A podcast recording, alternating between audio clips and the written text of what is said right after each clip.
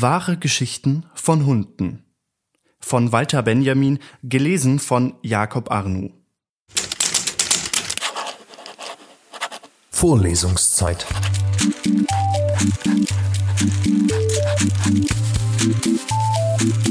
Der Geschichten-Podcast für jede Gelegenheit.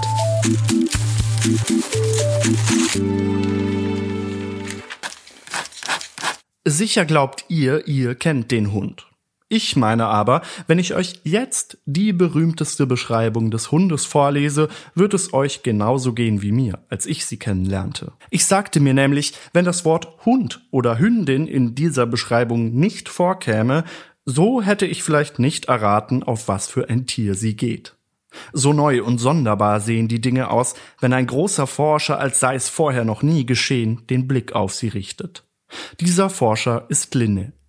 Derselbe, den ihr alle in der Botanik kennengelernt habt und nach dem die Pflanzen noch heute bestimmt werden. Bei ihm heißt es also vom Hund, frisst Fleisch, Aas, mehlige Pflanzenstoffe, kein Kraut, verdaut Knochen, erbricht sich nach Gras, lost auf einen Stein, griechisch weiß, äußerst beizend, trinkt leckend, wässert seitlich, in guter Gesellschaft oft hundertmal, Bericht des nächsten After, Nase feucht, wittert vorzüglich, läuft der Quere, geht auf den Zehen, schwitzt, sehr wenig, in der Hitze lässt er die Zunge hängen, vor dem Schlafengehen umkreist er die Lagerstätte, hört im Schlafe ziemlich scharf, träumt.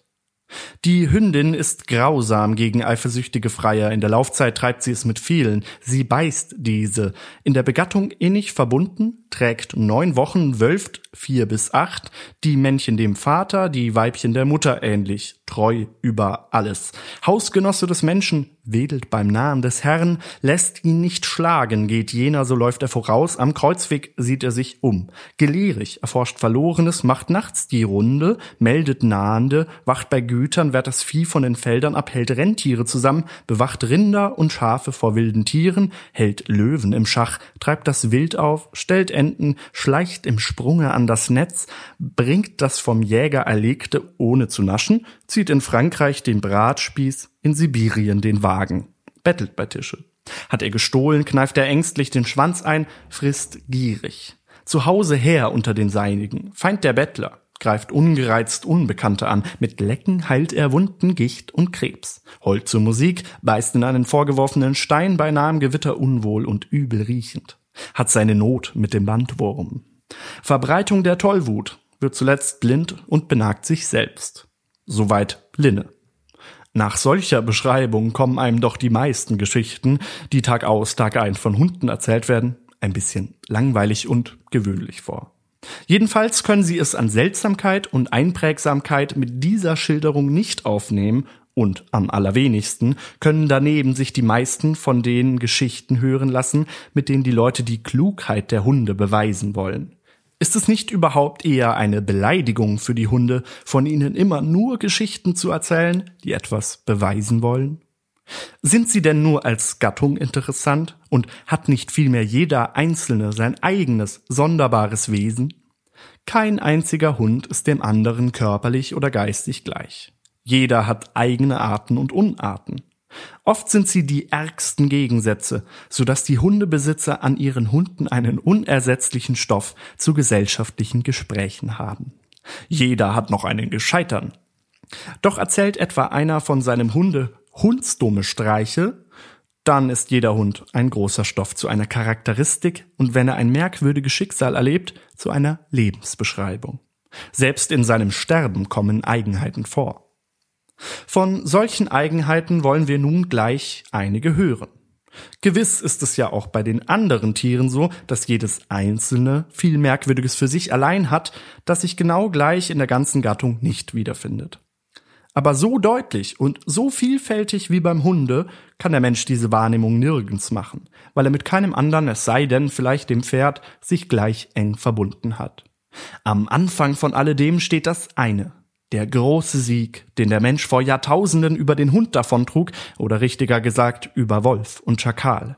Denn indem diese in seine Botmäßigkeit gerieten und sich von ihm zähmen ließen, entwickelten sich aus ihm die ersten Hunde. Man darf freilich bei diesen ältesten Hunden, die gegen Ende der Steinzeit auftraten, nicht an unsere heutigen Haus- und Jagdhunde denken, vielmehr nur an die halbwilden Hunde der Eskimos, die monatelang ihre Nahrung ausschließlich sich selber suchen und in jeder Hinsicht dem arktischen Wolf gleichen. Oder nur an die furchtsamen, tückischen und bissigen Hunde der Kamtschadalen, die nach dem Bericht eines Reisenden nicht die geringste Liebe und Treue zu ihrem Herrn haben, sondern ihn allezeit umzubringen suchen. Von solcher Art muss anfangs der menschliche Haushund gewesen sein. Schlimm genug, dass später durch Züchtung in manchen Fällen die Hunde und vor allem die Doggen sich wieder zu der alten Wildheit zurückentwickelten. Ja, in ihrem Blutdurst schrecklicher wurden, als sie es im Urzustand waren. Hier die Geschichte des berühmtesten unter den Bluthunden, des sogenannten Bezzerillo. Diesen hatten die Spanier von Fernando Cortés bei ihrer Eroberung Mexikos vorgefunden und in der abscheulichsten Weise abgerichtet. Einen mexikanischen Bullenbeißer benutzte man in früheren Zeiten in der scheußlichsten Weise. Man richtete ihn ab, Menschen einzufangen, niederzuwerfen oder sogar umzubringen.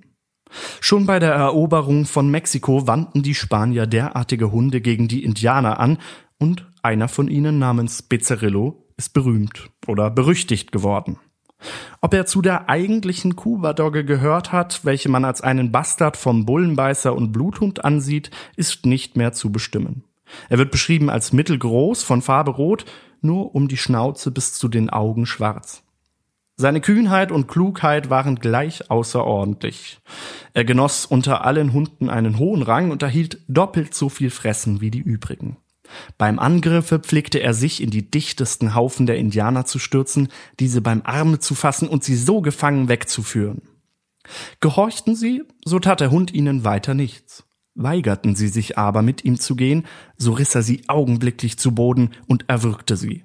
Indianer, die sich unterworfen hatten, wusste er genau von den Feinden zu unterscheiden und berührte sie nie. So grausam und wütend er auch war, bisweilen zeigte er sich doch viel menschlicher als seine Herren. Eines Morgens, so wird erzählt, wollte sich der Hauptmann Yang de Senazza den grausamen Spaß machen, von Bezzerillo eine alte gefangene Indianerin zerreißen zu lassen.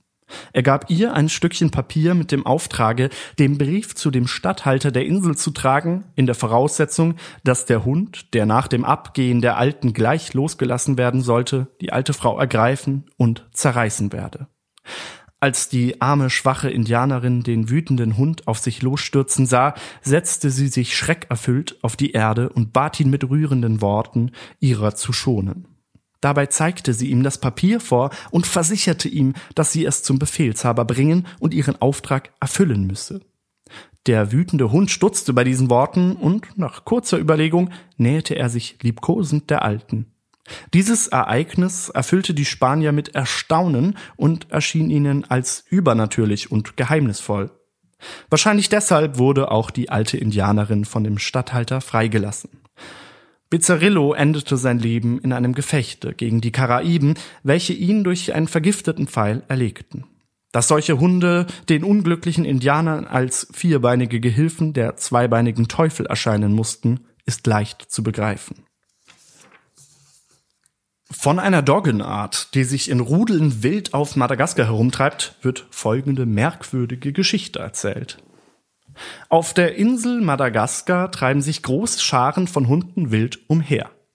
Ihr erbittertster Feind ist der Kaiman, von dem sie sehr häufig verschlungen wurden, wenn sie von Ufer zu Ufer schwammen. In jahrelangem Kampfe gegen das Untier haben die Hunde einen Trick erfunden, dessen Anwendung es ihnen ermöglicht, dem Rachen des Kaimans fernzubleiben. Sie sammeln sich, bevor sie ihre Schwimmtour unternehmen wollen, in großen Mengen am Ufer und erheben ein lautes Gebell. Dadurch angelockt tauchen alle in der Nähe befindlichen Alligatoren mit ihren riesigen Köpfen aus dem Wasser an den Stellen auf, wo die Meute steht. In diesem Augenblick galoppieren die Hunde eine Strecke am Ufer weiter und durchschwimmen dann, ungefährdet, das Wasser, weil die schwerfälligen Alligatoren ihnen so schnell nicht zu folgen vermögen. Interessant ist es auch zu beobachten, dass Hunde, die durch Einwanderer fremd nach der Insel kamen, dem Kaiman zum Opfer fielen. Deren Nachkommen sich aber später durch den Trick der eingeborenen Hunde ebenfalls vor dem sicheren Tod retten. So wissen die Hunde sich selbst zu helfen. Aber wie hilfreich sind nicht die Hunde auch im Großen dem Menschen gewesen? Ich denke an die uralten menschlichen Verrichtungen, die Jagd, die Nachtwache, die Wanderung, den Krieg, in denen allen der Hund in den verschiedensten Epochen der Geschichte und den entlegensten Ländern der Erde mit den Menschen zusammenwirkt. So unterhielten manche der alten Völker, wie zum Beispiel die Kolophonier, ihrer Kriege wegen große Hundeherden. In allen ihren Schlachten griffen die Hunde zuerst an. Aber nicht nur an die Heldenrolle der Hunde in der Geschichte denke ich, sondern genauso an die Gesellschaft oder die Hilfe, die sie dem Menschen in den tausend Dingen des täglichen Lebens leisten. Da fände man mit Geschichten kein Ende. Ich erzähle nur drei ganz kleine vom Stiefelhund, den Kutschenpudel und dem Totenhund. Beim Pont Neuf in Paris war ein kleiner Stiefelputzer, der eine Pudelhündin dressiert hatte, ihre dicken, haarigen Pfoten ins Wasser zu tauchen und sie dann auf die Füße der Vorübergehenden zu legen. Schrien dann die Leute, so präsentierte sich der Stiefelputzer und erlangte auf diese Weise gesteigerte Einnahmen. Solange er mit jemand beschäftigt war, verhielt sich der Hund ruhig. Wurde aber der Schemel frei, so ging die Geschichte von neuem an. Brehm erzählt, er habe einen Pudel gekannt, welcher durch seine Verständigkeit viel Vergnügen machte. Er war auf alles Mögliche abgerichtet und verstand sozusagen jedes Wort. Sein Herr konnte ihn zum Beispiel nach mancherlei Dingen aussenden, er brachte sie gewiss.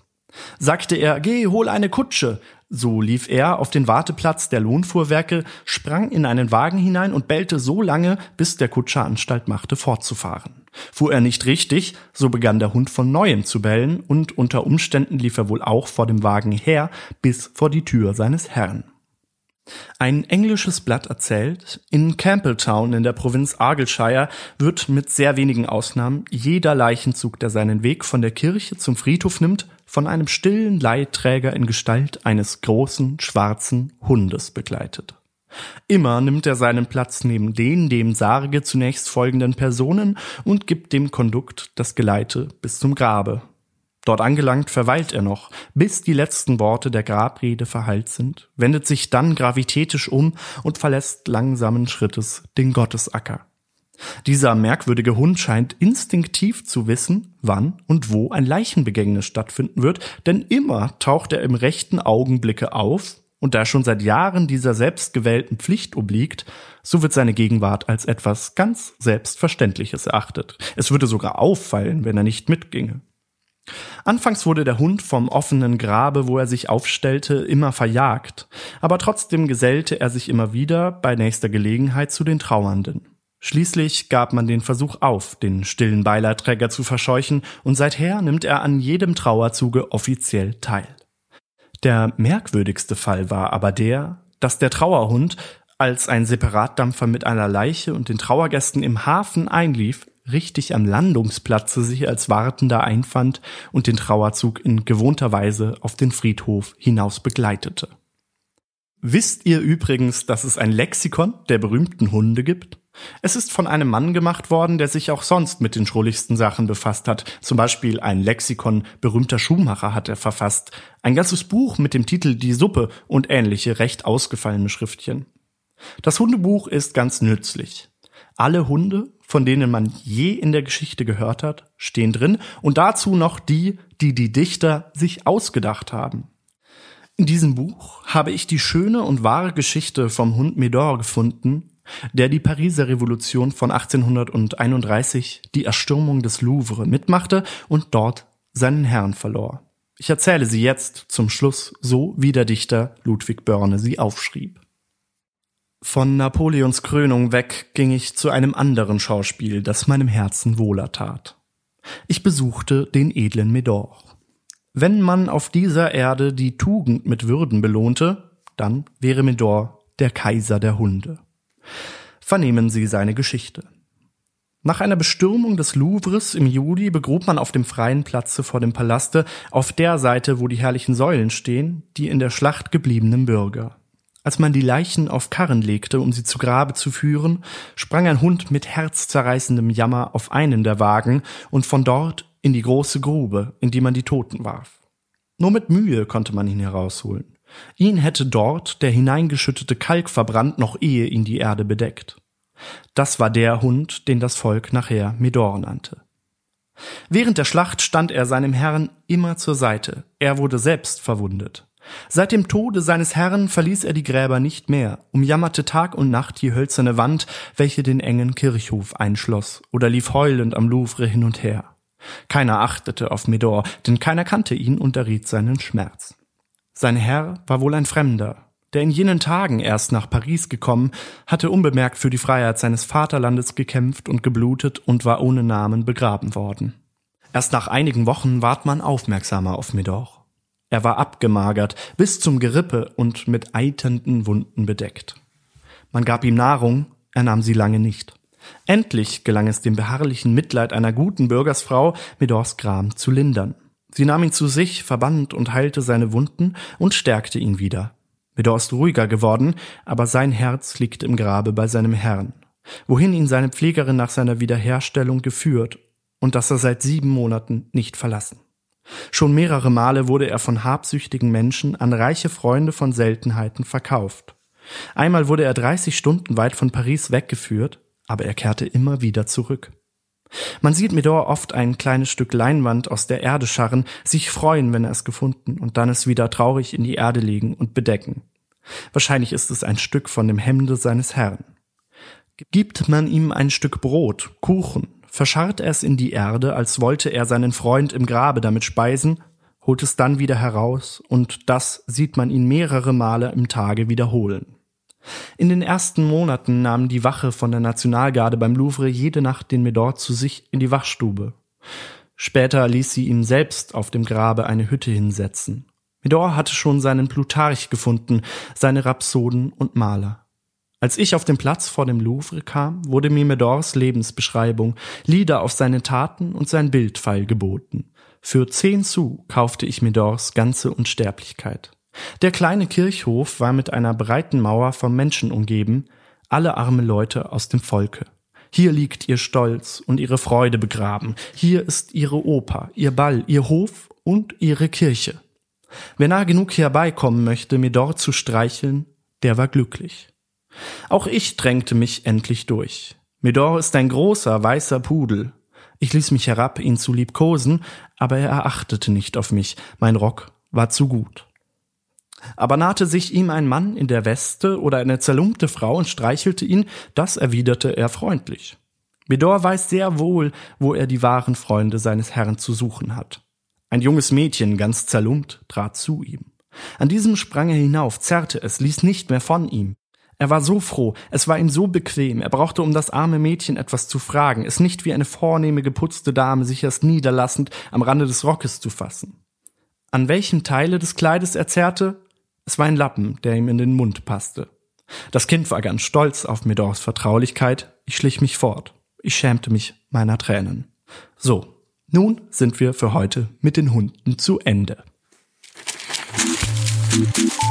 Vorlesungszeit.